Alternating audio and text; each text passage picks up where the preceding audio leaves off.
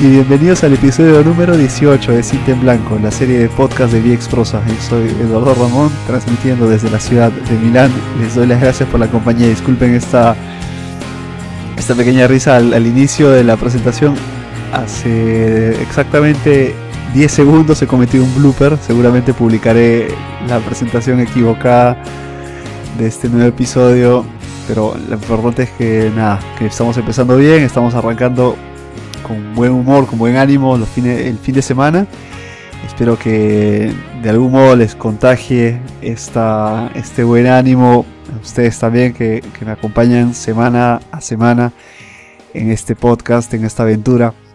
Disculpen por, disculpen por la ausencia de dos semanas. De hecho, la última publicación fue cuando narré, fue en la cuarta versión de narración de cuentos a finales de enero y estamos a mitad de febrero, este es un escándalo que no haya, cumplido con la con el programa de, publicar semanalmente, pero aquí estamos, estamos vivos, estamos presentes y con eh, todas las ganas de, continuar con Cinta en Blanco.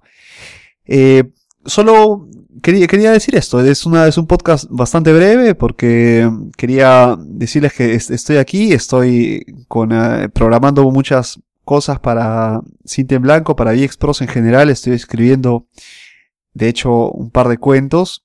Estoy publicando también microcuentos personales. Si quieren darles darle un vistazo a la lista de microcuentos que tengo hasta ahora publicados en eh, vxprosa.com slash microcuentos.